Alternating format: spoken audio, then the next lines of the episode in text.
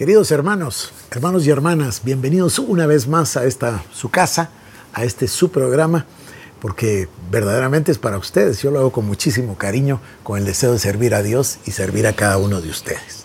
Ahora los saludo como siempre me gusta. Que la paz de Dios, el amor de Cristo y la comunión del Espíritu Santo sean con cada uno de ustedes. Y que esa paz, shalom, alcance su casa, su trabajo, su familia y sobre todo su corazón. Bueno, hoy voy a presentarle una idea, un concepto, un plan. Ya usted sabe que estamos tratando el tema del pacto de sangre. Ya leímos un número de capítulos de ese libro tan, pero tan especial del hermano Kenyon. Recibí comentarios de personas que lo obtuvieron inmediatamente a través de internet para leerlo. Hubo otros que también consiguieron el del hermano Clay Trumbull. Eso me, gusta muchísimo y seguramente puedo darle más referencias bibliográficas para que usted siga estudiando el tema.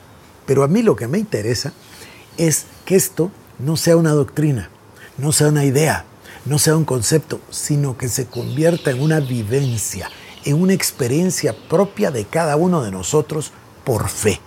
Que lo tomemos, mire, se me ocurre, también hay un libro magnífico que se llama El Mejor Pacto, que es de Watchman Nee y me parece que es en ese libro de Watchman Nee, lo que pasa es que he leído tantos que no estoy seguro, pero me parece que es en ese libro, que él hace una gran diferencia entre realidades y promesas. Entonces dice él que es un error nuestro confundirlas, porque a veces nosotros tomamos un hecho, pero lo tomamos como que fuera una promesa. Y, y no es así son realidades. Entonces, aprender a distinguir las realidades de las promesas nos va a cambiar la vida. Lo que yo quisiera es que usted se dé cuenta que el nuevo pacto es una realidad y que debemos aprender a vivir a la altura de lo que, del sacrificio enorme que Cristo hizo por nosotros. Comienzo por decirle que quizás sería bueno que nosotros, en nuestro corazón, concibiéramos que la Biblia, en lugar de tener dos testamentos, tuviera el antiguo pacto y el nuevo pacto. Seguramente que tienen una razón quienes lo llamaron así. Y seguramente que alguien podría argumentar y decirme, recuerde usted que en el Antiguo Testamento hay varios pactos. Está el de Adán, está el de Noé, está el de Abraham. Está... Sí, está bien. Pero lo que yo quiero es que usted tome conciencia de que hay un antiguo pacto y un nuevo pacto. Fíjese lo que voy a compartir con usted. Dios Todopoderoso planificó por amor, por misericordia, porque Dios es tan grande, Dios es todo. Él no tiene necesidad de nada. Él es el eterno, Él es el todopoderoso, Él es el creador, Él es, Él es todo, todo en todos. Pero Dios un día concibió una idea. Concibió la idea de, a pesar de ser Dios y a pesar de ser todo, desear tener compañía. Es una cosa extraordinaria, es una idea extraordinaria. Entonces creó un plan y en ese plan, los primeros capítulos o los primeros versículos de la Biblia nos muestran la creación de lo que vemos. En el principio Dios creó los cielos y la tierra. Y nos muestra que estaba el Padre, el Hijo y el Espíritu Santo. Luego nos muestra la Biblia que crea a esa criatura única. Fíjese, la Biblia habla de tres seres. Más si quiere, si los dividimos en un momentito voy. Dios, Dios, el Padre, el Hijo y el Espíritu Santo, que son todo. Luego vienen los ángeles creados, segunda clase. Ya aquí es donde podría usted decirme que hay querubines y arcángeles y serafines, está bien, pero son ángeles, son seres creados. Ellos viven en la dimensión de Dios, son seres espirituales. Dios es espíritu, ellos son seres espirituales creados, hay una diferencia, hay una gran diferencia, pero son espíritus, son los seres espirituales. Y luego en la corona de la creación, Dios hace al ser humano, a Adán y a Eva, a su imagen y a su semejanza. Y este es el único ser que tiene perfecta comunión con el medio ambiente natural porque es sacado del polvo de la tierra. Y luego Dios sopla aliento de vida. ¿Qué quiere decir aliento de vida? Obviamente se refiere al Espíritu Santo. El aliento de la vida de Dios. Sopla en este ser hecho de barro y el ser humano viene a convertirse en un alma viviente. Yo siempre he pensado que el barro se refería al cuerpo, la sangre y los huesos. Y el espíritu, por supuesto, ya lo hemos hablado, comunión, intuición y conciencia. Pero luego cuando Él sopla el espíritu, cuando le da la vida a este ser terrenal, se forma un alma viviente. Y ahí es donde se forman las emociones, la voluntad y la mente o entendimiento. Entonces, o intelecto también, ¿verdad? Y si usted lo piensa, se, se, produce una relación. Ya lo he dicho más de una vez. El hombre dice, ¿dónde están las emociones en el corazón? Sí, pero el corazón es una bomba que bombea sangre. Sí, pero ahí se colocan las emociones. ¿Y dónde se coloca la voluntad? Pues aquí, hombres de dura cerviz, dicen, ¿no? ¿Y dónde se coloca el intelecto? Pues aquí, en el cerebro. Sí, pero el cerebro es, son neuronas y, y tejidos. Sin embargo, es así. El hombre terrenal necesita el alma para comunicarse a nivel de todas las cosas que son espirituales o que son invisibles. Bueno, Dios Todopoderoso le da al ser humano, a Adán y Eva, el espíritu. Les pone en el jardín. A lo mejor usted no lo había pensado de esta manera, pero Adán era dueño de todo. Todo lo que Dios creó era de Adán. Dios se lo creó a Adán y lo puso en el jardín para que lo gobernara, para que lo cultivara, para que lo guardara. Le puso nombre a los animales, le llevó la ayuda idónea perfecta, Eva, etc. Él estaba en el jardín, no tenía que trabajar, no tenía que hacer nada, todo era suyo, todo le pertenecía. Luego entra la tentación de parte del diablo. El diablo siempre había querido y siempre quiere una cosa, quiere ser como Dios o quiere ser Dios, o quiere la adoración de Dios. Ya estudiamos Ezequiel capítulo 28, ya sabemos que él quería sentarse ahí en el, en el norte, al lado de Dios, etc. Ya lo vimos también en Apocalipsis, cuando venga el anticristo se va a querer sentar en el templo y va a querer ser como Dios. Eso es lo que el diablo o Satanás o Lucifer siempre ha querido. Ese es el pecado de rebelión, de orgullo, de insurrección de parte de Satanás.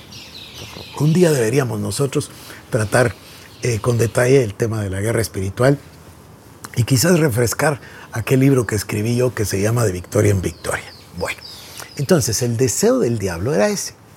Dios coloca a su ser perfecto, fíjese qué maravilla.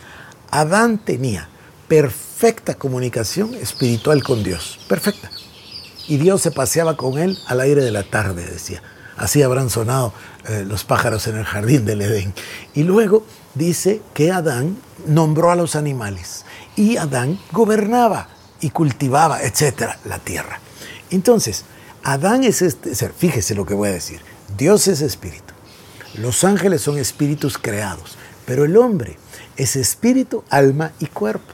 Tiene una perfecta comunión con Dios a través del espíritu. Y así la tenían. Viene la tentación de parte del diablo, ya le dije lo que el diablo buscaba, lo que él buscaba era usurpar el lugar de Dios. ¿Y cómo tienta a Eva? De primero desafía a Dios diciendo que Dios mintió. No, no, no, no vas a morir, sino que vas a ser como Dios, vas a conocer el bien y el mal. Y el ser humano, tanto Adán como Eva, traicionan a Dios. Traicionan a Dios porque el pecado es el mismo, si usted lo piensa. Querían ser como Dios. Él ya no tenía nada a qué aspirar, lo tenía todo en la creación. Pero viene la mentira del diablo y ellos dicen, sí, queremos ser como Dios. Es lo único que no podían tener acceso, es lo único que no podían ser. Bueno, ahí Adán, por decirlo de esta manera, se convierte, le vende su alma, por decirlo, a Satanás y se convierte en un siervo del pecado, consiervo de Satanás y en Adán todos nosotros. Todos venimos a ser pecadores porque el pecado entró por uno, Adán, dice la palabra. No se explica el apóstol Pablo.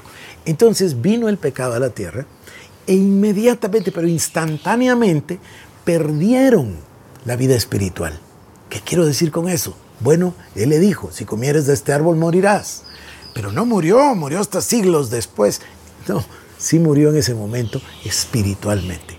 Esa, esa vida esa relación, esa comunión íntima, ese vivir en el Espíritu, que es Dios, lo perdió instantáneamente.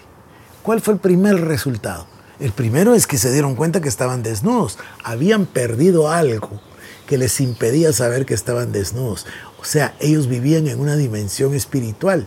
Ni cuenta se daban de lo material, no, no era importante el cuerpo.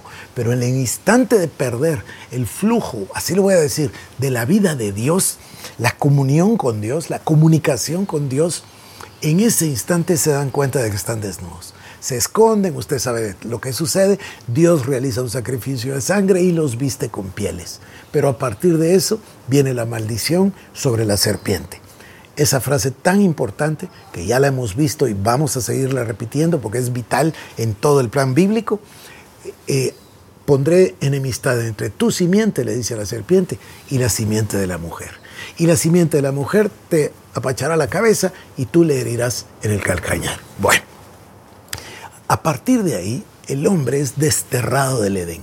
El árbol de la vida le es prohibido. Se recuerda usted, sale del Edén y está condenado a vivir una vida sin Dios. A mí que me gusta leer los libros apócrifos, leí el testamento de Adán y me quedé impactado, impresionado, porque él narra el dolor, el arrepentimiento, el remordimiento que tienen él y Eva cuando por primera vez salen del jardín y ven las tinieblas. Y dicen como Dios tuvo misericordia y le concedió una cueva para que ahí moraran, porque ellos no estaban acostumbrados a estar fuera del jardín. Bueno, son libros apócrifos, pero a mí me gusta mucho porque uno aprende, aprende muchísimo. Entonces Dios pasa, mire, toda la historia ha sido un pacto, toda la historia.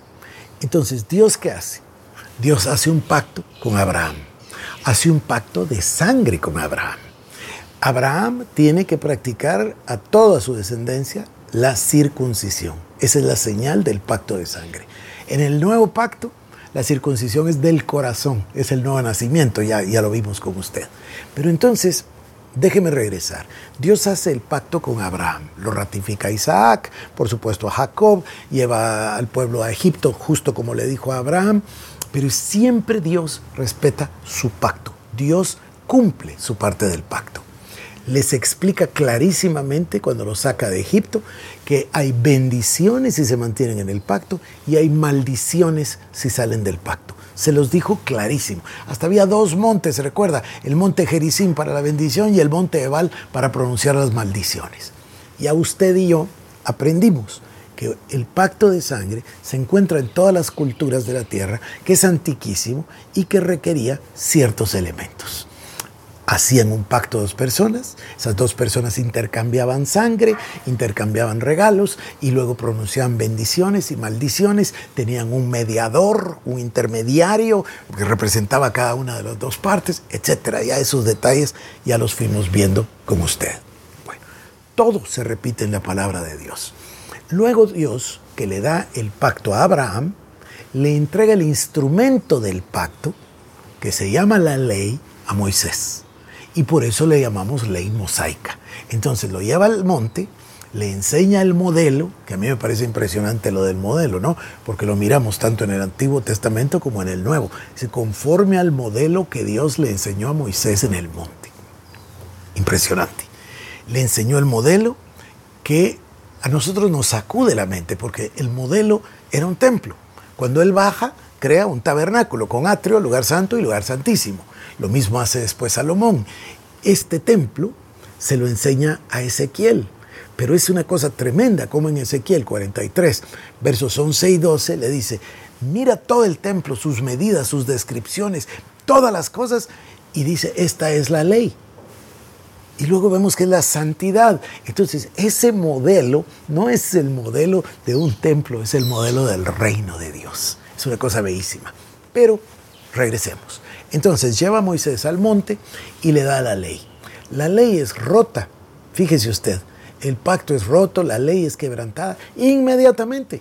Instantáneamente, cuando Moisés baja ya se da cuenta que ya están adorando a un becerro de oro que hicieron con el oro que habían sacado de las mujeres de Egipto. Y Aarón lo había permitido, es una cosa increíble. Moisés rompe las tablas, es un momento muy difícil, pero no duró nada.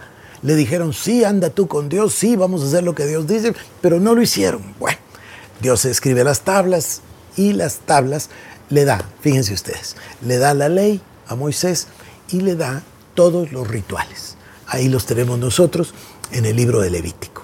Entonces, El pacto lo hace con Abraham, a Moisés le da el, el, vehículo del pacto, el instrumento del pacto que es la ley, y la ley va a servir de ayo para llevarnos a Cristo, dice la palabra.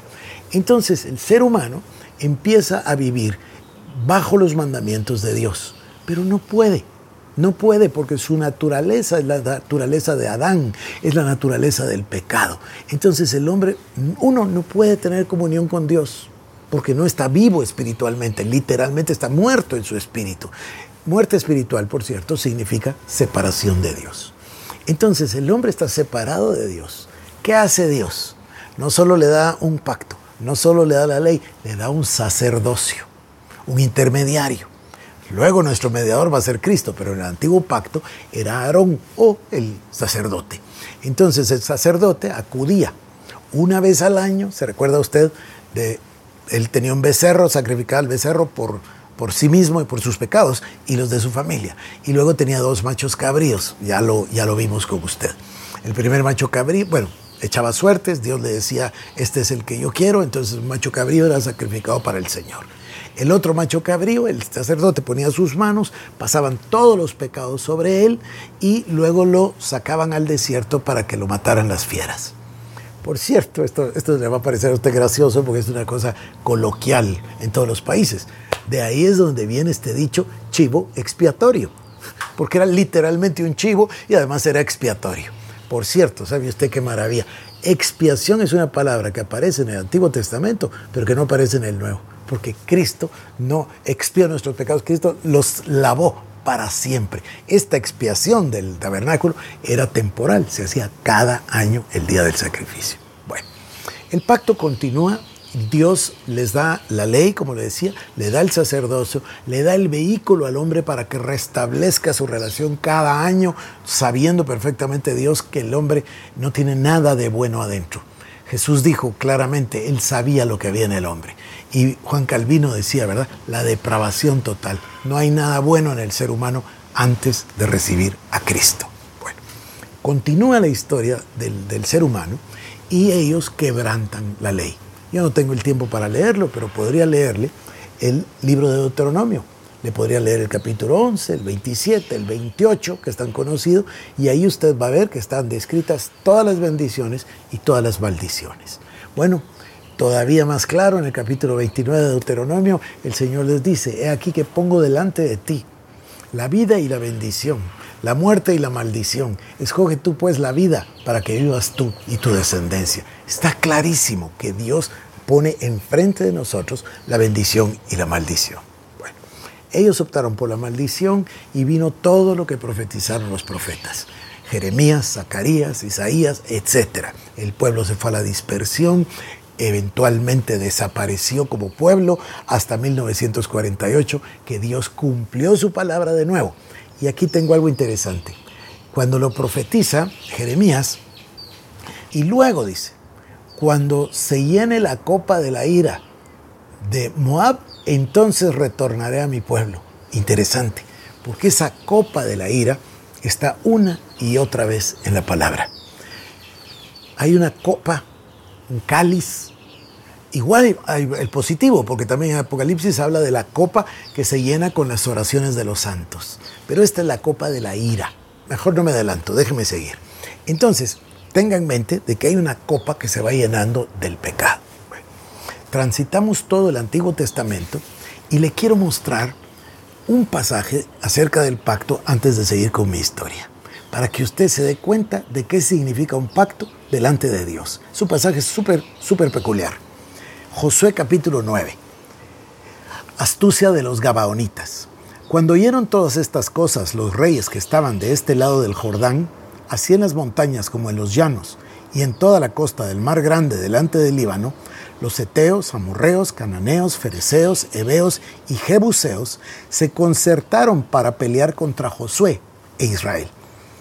Mas los moradores de Gabaón, cuando oyeron lo que Josué había hecho a Jericó y a Jai, usaron de astucia, pues fueron y se fingieron embajadores y tomaron sacos viejos sobre sus asnos y cueros viejos de vinos rotos y revendados, y zapatos viejos y recocidos en sus pies, con vestidos viejos sobre sí, y todo el pan que traían para el camino era seco y mohoso. Y vinieron a Josué al campamento en Gilgal y le dijeron a él y a los de Israel, nosotros venimos de tierra muy lejana, haced pues ahora alianza con nosotros, pacto, ¿se acuerda? Uno menos poderoso busca al más poderoso para hacer un pacto. Y los de Israel respondieron a los hebeos, quizá habitáis en medio de nosotros, ¿cómo pues podremos hacer alianza con vosotros? Porque tenían que sacar a todos los de la tierra de Canaán. Ellos respondieron a Josué, nosotros somos tus siervos. Y Josué les dijo, ¿quiénes sois vosotros y de dónde venís? Y ellos respondieron, tus siervos han venido de tierra muy lejana, mentira, por causa del nombre de Jehová tu Dios, porque hemos oído su fama y todo lo que hizo en Egipto, y todo lo que hizo a los dos reyes de los amorreos que estaban al otro lado del Jordán, a Seón, rey de Esbón, y a Og, rey de Basán, que estaba en Astarot. Por lo cual nuestros ancianos y todos los moradores de nuestra tierra nos dijeron, Tomad en vuestras manos provisión para el camino, e id al encuentro de ellos y decidles, nosotros somos vuestros siervos, haced ahora alianza con nosotros. Pacto otra vez, ¿verdad? Este nuestro pan lo tomamos caliente de nuestras casas para el camino el día que salimos para venir a vosotros. Y helo aquí ahora seco y mohoso, miren qué mentiras, ¿no? Los cueros de vino también los llenamos nuevos, he aquí ya rotos, también están rotos nuestros vestidos y nuestros zapatos están ya viejos a causa de lo muy largo del camino. Y los hombres de Israel tomaron de las provisiones de ellos y no consultaron a Jehová. Y Josué hizo paz con ellos y celebró con ellos alianza, concediéndoles la vida. También lo juraron los príncipes de la congregación. Por aquí hay tres elementos. El primero, la mentira de los gabaonitas. Segundo, la ingenuidad o equivocación de los israelitas. Y tercero, el no haberle preguntado al Señor. Y entonces hicieron la alianza, hicieron el pacto. Pasados tres días después de que hicieron la alianza con ellos, oyeron que eran sus vecinos y que habitaban en medio de ellos. Y salieron los hijos de Israel y al tercer día llegaron tercer día a las ciudades de ellos y sus ciudades eran Gabaón, Cafira, Beerot y Kiriat Jearim y no los mataron los hijos de Israel, por cuanto los príncipes de la congregación les habían jurado por Jehová Dios de Israel. Este es el otro elemento importantísimo. Fíjese, el pacto implicaba que las personas hacían un pacto, lo que era de uno era del otro, ese pacto lo juraban y lo juraban por Dios. En otras palabras, Israel involucró a Dios en el pacto. No solo el pueblo de Israel, sino que involucraron a Dios. Dice, no los mataron los hijos de Israel, por cuanto los príncipes de la congregación les habían jurado por Jehová, Dios de Israel. Y toda la congregación murmuraba contra los príncipes. Claro, la murmuración decía, miren qué engañada les dieron. Mas todos los príncipes respondieron a toda la congregación, nosotros les hemos jurado por Jehová, Dios de Israel, por tanto ahora no les podemos tocar. Esto haremos con ellos. Les dejaremos vivir para que no venga ira sobre nosotros por causa del juramento que les hemos hecho. Se fija, los pactos eran irrompibles. Dijeron pues de ellos los príncipes, dejadlos vivir, y fueron constituidos leñadores y aguadores para toda la congregación, concediéndoles la vida según les habían prometido los príncipes. Y llamándolos Josué, les habló diciendo, ¿por qué nos habéis engañado, diciendo habitamos muy lejos de vosotros, siendo así que moráis en medio de nosotros? Ahora pues malditos sois, y no dejará de haber entre vosotros siervos, y quien corte la leña y saque el agua para la casa de mi Dios. Y ellos respondieron a Jehová y dijeron, como fue dado a entender a tus siervos, que Jehová tu Dios había mandado a Moisés su siervo, que os había de dar toda la tierra y que había de destruir a todos los moradores de la tierra delante de vosotros, por eso temimos en gran manera por nuestras vidas a causa de vosotros e hicimos esto. Ahora pues, se nos aquí en tu mano, lo que te pareciere bueno y recto hacer de nosotros, hazlo. Y él lo hizo así con ellos, pues los libró de la mano de los hijos de Israel y no los mataron. Y Josué los destinó aquel día a ser leñadores y aguadores para la congregación y para el altar de Jehová en el lugar que Jehová eligiese, lo que son hasta hoy. Escuchen el siguiente pasaje, este es Josué 10. Cuando Anisedec, rey de Jerusalén, oyó que Josué había tomado a Jai y que la había asolado, como había hecho a Jericó y a su rey, así hizo a Jai y a su rey, y que los moradores de Gabaón habían hecho paz con los israelitas que estaban entre ellos, tuvo gran temor porque Gabaón era una gran ciudad, como una de las ciudades reales y mayor que Jai, y todos sus hombres eran fuertes. Por lo cual Adonisedec, rey de Jerusalén, envió a Joham, rey de Hebrón, a Piream, rey de Jarmut, a Jafia, rey de Laquis, y a Debi, rey de Eglón, diciendo, subid a mí y ayudadme y combatamos a Gabaón, porque ha hecho paz con Josué y con los hijos de Israel. Y cinco reyes de los amorreos, el de Jerusalén, de Hebrón, de Jarmut, de Laquis y de Eglón, se juntaron y subieron, ellos con todos sus ejércitos, y acamparon cerca de Gabaón y pelearon contra ella. Escuche esto.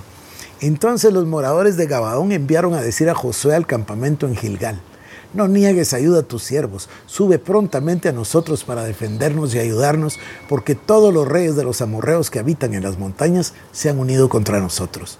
Escuche, y subió Josué de Gilgal, él y todo el pueblo de guerra con él y todos los hombres valientes. Y Jehová dijo a Josué, no tengas temor de ellos porque yo los he entregado en tu mano y ninguno de ellos prevalecerá delante de ti. Y José vino a ellos de repente, habiendo subido toda la noche desde Gilgal, y Jehová los llenó de consternación delante de Israel y los hirió con gran mortandad en Gabaón. Usted puede leer el pasaje entero. Se da cuenta del valor del pacto. Eso es lo que yo quiero enfatizar. Israel hace un pacto con los gabaonitas. Los gabaonitas mintieron, lo engañaron, pero él hizo el pacto y lo hizo correctamente y lo juró por el Señor. Entonces no los podían matar y les perdonaron la vida. Pero cuando ellos se vieron atacados por estos cinco reyes, no solo Josué respetó el pacto, sino que Dios lo amparó. Dios le dijo, ve, te los entregaré. Y Dios hizo consternación delante de ellos y terminó con ellos. Dios mismo respetó el pacto. Mire, yo tengo que seguir con mi historia y le quiero llevar a la copa del pecado y le quiero llevar a la agonía de Cristo y a la cruz del Calvario en el programa siguiente. Que Dios le bendiga.